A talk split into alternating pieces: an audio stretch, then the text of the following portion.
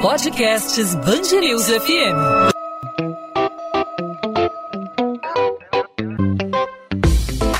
Dois às 20, com Maurício Bastos e Luana Bernardes. Oferecimento Cultura Inglesa. Inglês com cursos ao vivo pela internet, que incentiva, desenvolve e move você.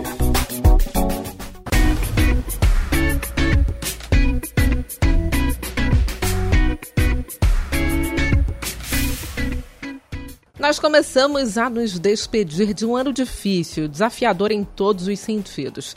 Nossas vidas viraram de cabeça para baixo diante de um cenário que muitas vezes pareceu uma distopia né, de um livro. Todos os setores foram afetados de alguma forma. Na educação, o ano foi marcado principalmente por aulas virtuais e distanciamento social. Muitos conteúdos foram perdidos ou estudados aí de forma superficial, especialmente na rede pública de ensino, já que muitos estudantes desse setor da área pública de educação não voltaram às atividades presenciais. Aqui na capital fluminense, o prefeito eleito Eduardo Paes já antecipou que 2021 vai ter que ser dois anos em um. O ano que vem, portanto, vai ser muito difícil. Vai ser hora de correr atrás do prejuízo e tentar oferecer aos estudantes um pouco do que foi perdido em 2020. Para falar sobre esses desafios, hoje nós conversamos com a psicóloga e consultora educacional Carla Jarlit. Carla, como vai ser o ano de 2021 para os professores? Como esses profissionais devem se preparar para o ano letivo? E aproveito também essa primeira pergunta para questionar aí como vai ser cuidar da saúde mental diante de um desafio profissional tão grande. Acredito que 2021 seguirá sendo um ano bastante desafiador para os professores por muitos motivos. O primeiro deles é o contexto de pandemia em si, e que não deve sofrer uma mudança radical quando o ano letivo se iniciar. Portanto, os professores continuarão tendo que lidar com as fragilidades e desdobramentos dessa situação no ambiente de trabalho. Por outro lado, Parte dos professores já pôde experimentar outro modelo de ensino com seus alunos, já pôde observar o que funcionou bem, o que não funcionou. Enfim, esse grupo pôde construir, em alguma medida, né, um novo repertório de trabalho e que pode ajudá-lo no novo ano. De qualquer maneira, é preciso se preparar e eu acredito que a melhor forma de começar isso nesse momento, assim, dessa preparação para o início de um ano letivo, é, nesse momento o professor precisa descansar. Ele precisa aproveitar esse recesso para se distanciar o quanto puder do trabalho, do ambiente de trabalho, que em boa parte continua sendo dentro da própria casa, né? Ele precisa se desconectar mesmo. Os professores tiveram uma rotina exaustiva frente às telas, engajando os alunos, preparando aula, é, fazendo reuniões. Né? Então, agora precisa haver uma pausa, precisa haver uma ruptura. Eles precisam sair do automático, daquele que só resolve problemas o tempo todo. Então, quem sabe é, é, realmente se desconectar fisicamente né, das telas, quem sabe buscar lugares ao ar livre, obviamente longe de aglomerações, né, é, porque eu penso que esse contato com a natureza é sempre muito restaurador. Ou então, uh, tentar aproveitar o tempo para fazer atividades que lhe fazem bem. Né? O ofício do professor ele tem sempre o foco no outro, né? Só que agora é hora dele olhar para ele mesmo é hora dele se permitir cuidar de si. Isso é uma forma de preservação de saúde mental. E na sala de aula, quais devem ser as prioridades dos professores? Como fazer o gerenciamento da aula depois de um ano de conteúdos estudados de forma superficial? Bom, a meu ver, a prioridade de qualquer professor no início do ano é se conectar com a sua turma conhecer os alunos, estabelecer um vínculo, uma relação de trabalho afetuosa, respeitosa. E levando em consideração o contexto de uma pandemia, onde tivemos e ainda temos né, que nos manter distanciados uns dos outros, esse estabelecimento de vínculo, essa garantia do vínculo é ainda mais fundamental. Além disso, o professor vai precisar fazer um diagnóstico pedagógico dos alunos, né? É, observando quais objetivos eram esperados que fossem atingidos, o que se atingiu, o que não se atingiu. A gente não pode afirmar antecipadamente que os alunos não aprenderam nada porque estavam no ensino online. Isso pode não ser verdadeiro, porque tudo depende da qualidade do trabalho que foi realizado. Então, é, depois de fazer esse diagnóstico muito cuidadoso, o professor vai poder olhar para o programa curricular desse ano que está começando e, junto com seus pares, com o seu coordenador, ele vai precisar fazer escolhas, traçar as novas metas para sua turma, compartilhar com a sua turma, né? Fora isso, ele vai precisar estar muito atento é, às diferenças entre os alunos, né? E, e, aí ele vai precisar pensar em outras estratégias de trabalho, quem sabe pensar num trabalho mais individualizado, que possa é, contemplar as diferenças de aprendizagens dentro da turma. E qual vai ser o grande desafio para as aulas presenciais para os alunos que passaram o ano de 2020 em casa? Haverá um desafio no processo de socialização entre os estudantes? Como eu disse, né, o grande desafio vai ser estabelecer vínculos, né? Vínculos entre os colegas, entre professores e alunos, entre os alunos e a escola, vínculos com a aprendizagem.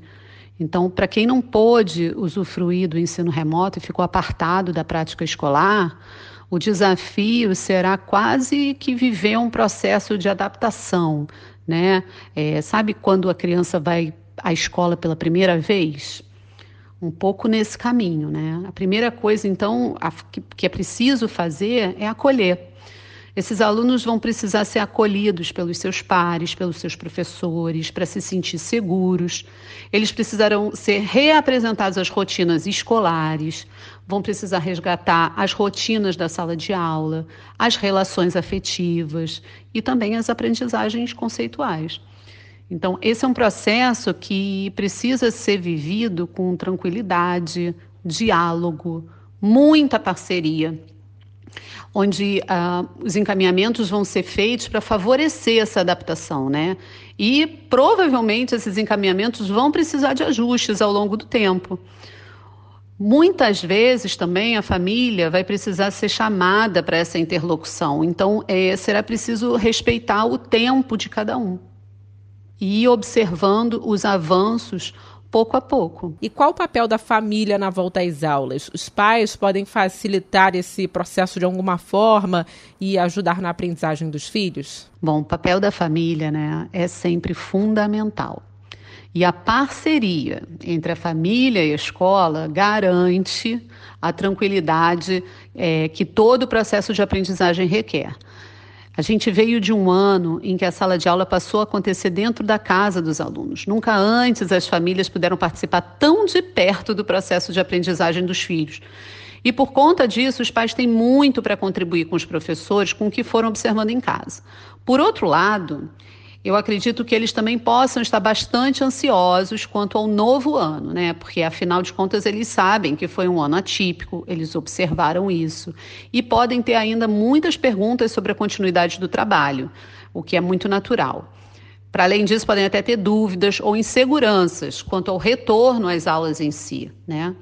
Então, é, para que não haja qualquer ruído, é, qualquer ruído que possa atrapalhar esse retorno do aluno à escola, é preciso que a escola estabeleça um canal aberto e, e transparente com as famílias, para que essa troca possa se dar de uma maneira saudável, para que as famílias possam sentir seus questionamentos e as, e as suas contribuições é, acolhidos e endereçados, e, por sua vez, para que as famílias possam apoiar e legitimar o trabalho que é feito na escola pelos professores. Carla Jarlite, psicóloga e consultora educacional aqui no podcast 2 às 20. Carla, obrigada pela participação. Até uma próxima.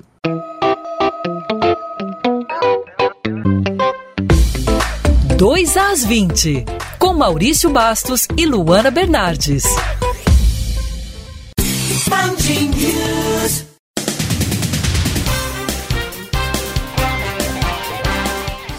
Prefeitura do Rio de Janeiro decide estender as medidas restritivas a toda a orla da cidade para evitar aglomeração na virada do ano. Bairros como Copacabana, Ipanema e Leblon, na Zona Sul, e Barra da Tijuca, na Zona Oeste, terão os acessos bloqueados no Réveillon. Moradores devem apresentar comprovante de residência e quem estiver hospedado em hotel também tem que provar a hospedagem. O estacionamento na praia e nas ruas de acesso está proibido.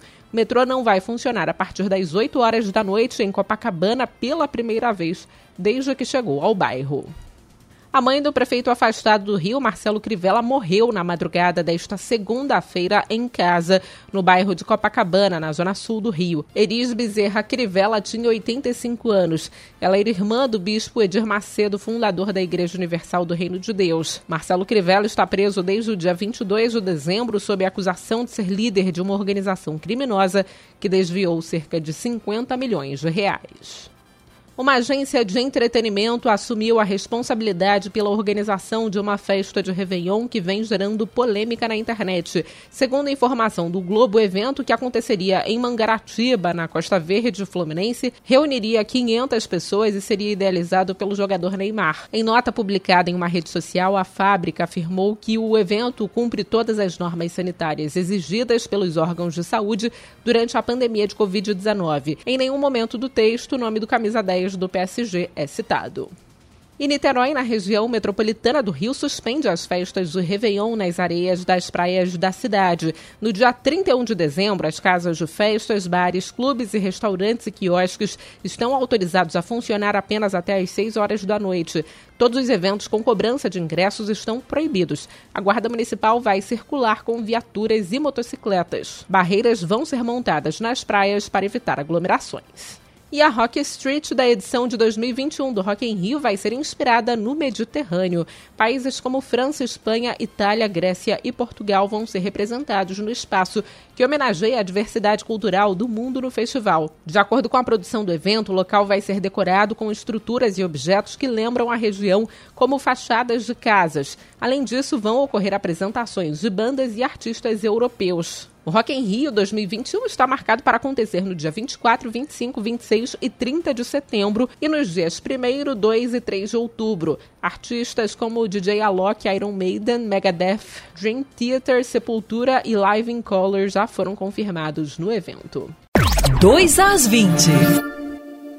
Podcast 2 às 20 vai ficando por aqui ao longo dessa semana. Eu, Luana Bernardes, te acompanho por aqui. Maurício Bastos, meu parceiro de bancada, está em folga merecida ao longo dessa semana. Vai curtir aí o Réveillon e volta no ano que vem aqui na programação da Band News FM e no podcast 2 às 20. Eu, Luana Bernardes, volto nesta terça-feira com mais uma edição do podcast 2 às 20.